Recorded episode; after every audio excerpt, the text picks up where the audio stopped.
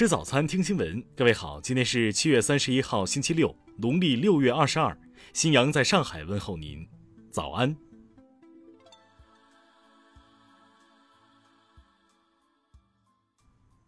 首先来关注头条消息：意大利和荷兰的两个实验室对最早的采集时间为二零一九年十月初的一批血液样本进行了重新检测，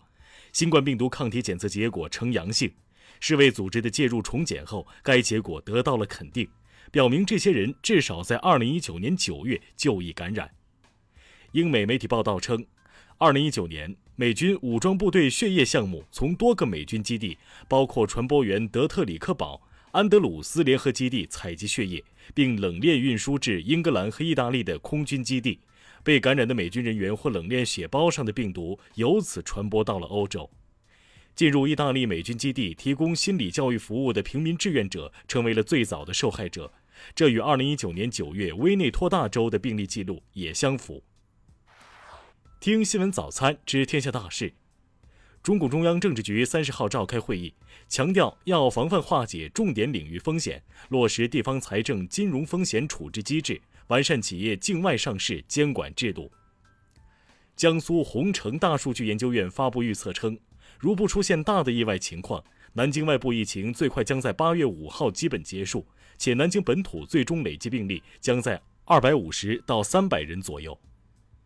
三十号，河南省公积金管理中心调整住房公积金使用政策，购买住房提取住房公积金的，只能在购房后两年内提取，还房贷、租房、装修不能再提取。二十九号，全国文化和旅游市场管理工作会议召开。要求各地督促文旅企业严格落实疫情防控措施，防止疫情通过文化和旅游渠道传播。国家卫健委发布通知，要求全国禁止开展小腿神经离断瘦腿手术，各地应立即整顿。中国演出行业协会网络表演直播分会发布公告称，将对利用灾情恶意炒作博热度的主播行为提出严正警告，并将及时纳入行业警示名单，组织会员单位联合抵制。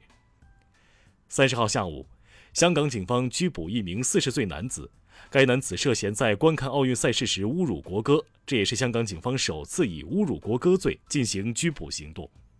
受连续暴雨影响，河南省多地农作物严重受灾，中国农科院六十四名专家抵御紧急支援。下面来关注国际方面。日本东京第一检察审查会近日作出决议称，东京地方检察院特搜部将针对安倍赏樱会前夜晚宴涉嫌违法开支重启搜查工作。由于疫情迅速扩散，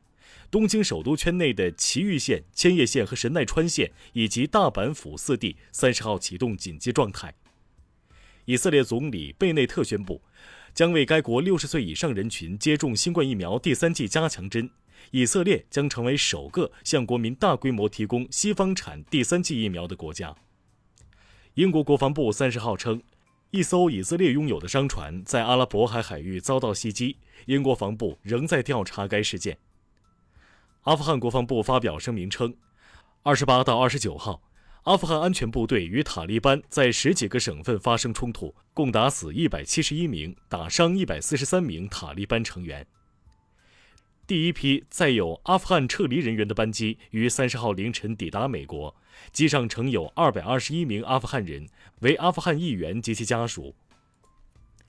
美国总统拜登发表演讲，对于德尔塔毒株引发的疫情反弹提出了警告和呼吁，并敦促大家尽快接种新冠肺炎疫苗。下面来关注社会民生，经杭州市公安机关查明。杭州居委会工作人员密某于三十号发布的拱墅区一居民曾去过魅力湘西演出，目前已确诊感染新冠等内容均为不实消息。目前密某已被刑拘。深圳市第三人民医院为八岁女童顺利移植了一位十二岁的捐献者捐献的其中一个肾脏，完成了深圳最小年龄儿童肾移植。四川一女孩在一水上乐园游玩期间溺水身亡，疑因当天暴雨，救生员通知游客离开时忘记本职工作，忽略救援。警方已介入调查。一理想汽车车主通过微博发声称，汽车座椅从里面往外渗水银，导致自己被确诊为汞中毒，检查结果超正常值近百倍。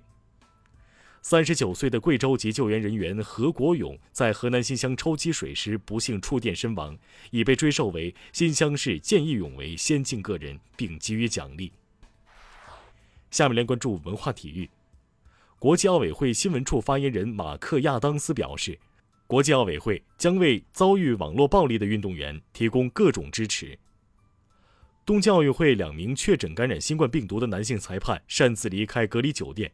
东京奥组委正在以他们违反防疫守则为由进行调查。希腊花样游泳队因与一名确诊新冠的希腊队助理接触，目前已在东京的酒店进行隔离。